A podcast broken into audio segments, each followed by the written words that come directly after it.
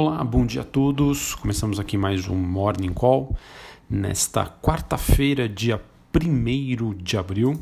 Eu sou Felipe Vilegas. Bom, pessoal, os ativos de risco estão operando nesta manhã num tom negativo, seguindo o movimento de ontem, desta última terça-feira, e conforme eu havia alertado, Passado o fluxo de rebalanceamento das carteiras no final do mês e do trimestre, voltamos uma, uma dinâmica negativa. E convenhamos, né? Toda aquela minha expectativa de um rebalanceamento que poderia dar um up no mercado acabou nem fazendo cócegas nos últimos dias. Mas enfim, o mais importante, pelo menos até agora, é que, apesar desse movimento de queda generalizada, não temos aquela volatilidade presente igual que foi no mês de março. Nós temos quedas em torno de 2 a 4%. Show para lá, circuit breaker, hein? Por favor. Bom, as bolsas globais hoje, então, elas caem após a no caso, o pronunciamento do presidente dos Estados Unidos, Donald Trump, ele que disse que a força do país será testada em meio aos avanços do coronavírus e seus impactos na economia global e também no resultado das empresas.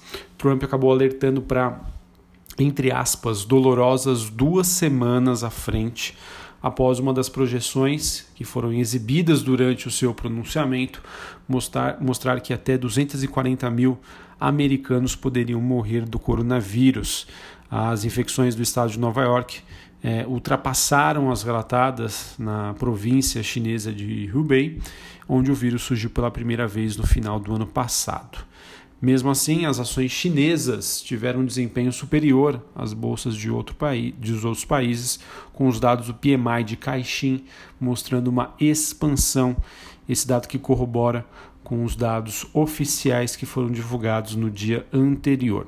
Sobre as commodities, o petróleo acaba caindo e o WTI, contrato negociado em Nova York, toca novamente a região dos 20 dólares o barril após Aramco, da Arábia Saudita, elevar a sua produção acima de 2 milhões de barris por dia, enquanto a Rússia diz que não vai ampliar a sua produção. Os metais industriais caem em Londres e o minério de ferro recua na Ásia. Além disso, nós temos a China relatando 130 novos casos de coronavírus, porém todos assintomáticos em um dia. É, outro dado que, que mostra aí sobre, que fala na verdade sobre a economia, no caso da indústria italiana, ela que sofreu uma queda recorde no mês passado, quando todo o país entrou em confinamento. E além disso, os bancos que atuam no sistema britânico interromperam o pagamento de dividendos a pedido do Banco Central inglês. Bom, como eu já tenho comentado, a gente ainda acaba não superando de maneira estrutural essa crise. Sim, a gente não pode descartar. A gente, a gente observou avanços significativos nos pilares de sustentação do mercado, como a que a gente sempre comenta aqui: nível de preço atrativo, é, valuation atrativo, ou seja, valor justo das empresas, potencial de alta, enfim, posição técnica, atuação dos bancos centrais, pacotes fiscais relevantes. Contudo, pessoal, o que vai realmente mudar o humor do mercado é uma melhor visibilidade, olhando principalmente para Estados Unidos, Itália e Espanha, sobre quando esses países vão conseguir achatar a curva de contágio do vírus. É, e se a gente vai ter ou não um, um protocolo para um tratamento medicamentoso. Enquanto não tivermos uma visibilidade destes pontos, ah, o mercado vai operar é, com uma incerteza sobre o tamanho da quarentena e dos impactos econômicos de toda esta situação. E assim ficar na defensiva, ok? Então, eu acho que sim, a gente tem um noticiário para comentar hoje, mas nenhuma, digamos, novidade muito significativa. Tudo seguindo aí uma tendência de notícias negativas e que devem deixar o investidor na defensiva. A única coisa que eu acho que os mercados aguardam neste momento é sobre uma maior visibilidade de controle do contágio e um tratamento medicamentoso oficial pelos órgãos de saúde mundiais. Tá? Enquanto não houver isso, os mercados devem ficar é, nesse, nesse atual patamar. Tá? É, acredito, tá? posso estar errado. Teremos volatilidade, acho que isso é fato, mas a princípio, com a reação de hoje, eu não consigo enxergar movimentos de queda muito fortes, como a gente observou no mês de março.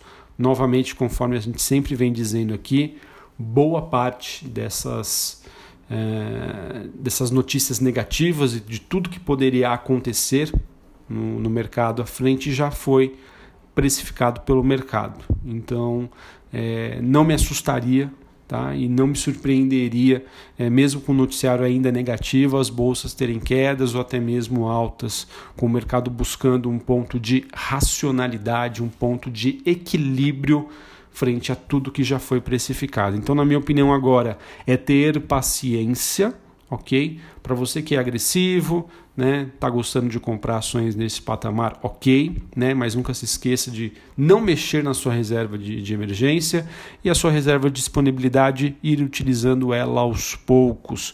Para você que é conservador, fique de fora, acho que ainda não é o momento. Acredito que sim, a bolsa pode reagir a qualquer noticiário positivo, mas eu acredito que mesmo assim ainda teremos muito tempo para comprar ações com bons preços. É, minha visão é que a, a, bolsa na faixa entre os 70 e 80 mil pontos é um bom preço de entrada. Entre 70, é, perdão, entre 60 e 70 é um preço muito bom de entrada. E entre 50 a 60 mil pontos, para mim, entre aspas, tá de graça. Bolsa brasileira, isso falando de, em linhas gerais de todas as ações tá bom?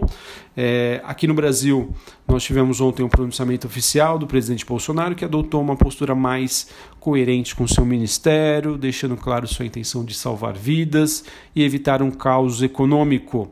Acredito que essa postura deve ajudar a acalmar os ânimos internos, diminuindo as tensões, as tensões que ainda existem entre o governo e o Congresso. Então, eu consigo avaliar de uma maneira positiva, tá bom? É, sobre o noticiário corporativo, acho que nenhuma novidade muito significativa. É, em linhas gerais, essa pandemia acaba gerando adiamentos é, em uma série de assembleias gerais que, que teriam das empresas. A gente teve o anúncio desses adiamentos feitos pela CVC, pela COSAN, pela Equatorial, pela Tenda. Todas essas empresas divulgaram esses adiamentos nas últimas horas. Uh, também tivemos a Petrobras divulgando o teaser de venda da sua participação da NTS. Ela também que inicia sua fase vinculante para a venda de ativos da Bacia de Santos. É, olhando para os resultados corporativos, a Tegma ela divulgou uma receita líquida ontem que frustrou as estimativas do mercado e a Helbor teve um prejuízo líquido de quase 27 milhões de reais no quarto tri as ações caíram 7% ontem, mas novamente acho que o mercado está olhando para frente, não está olhando para o passado, ok? Uh, em termos de noticiário, além do que a gente já comentou aqui, uh, também me chama, só me chama a atenção o noticiário que ontem né, a Magazine Luiza anunciou soluções que permitem que micro e pequenos varejistas e profissionais autônomos realizem vendas online intermediadas pela empresa. Ela foi denominada de parceiro Magalu e ela investiu fortemente na propaganda, essa propaganda que foi divulgada na, na, na mídia, né, no, no horário nobre.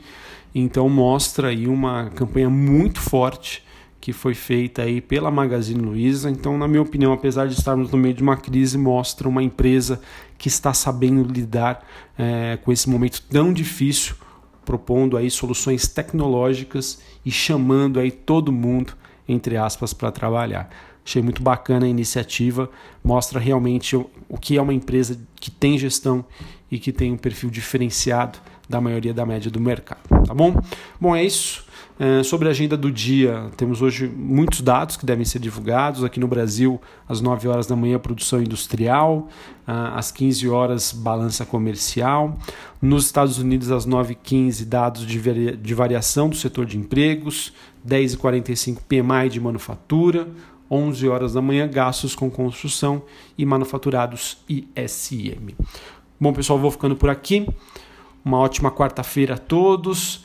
É, eu sei que hoje é dia 1 de abril, o dia da mentira, mas o clima tá tão tenso, entre aspas, né? Tá tão difícil de prever o cenário que até uma piadinha aqui envolvendo o dia 1 de abril acho que não caberia hoje. Mas enfim, é, a gente sabe que o mês está apenas começando. Espero que o mês de março tenha ficado para trás.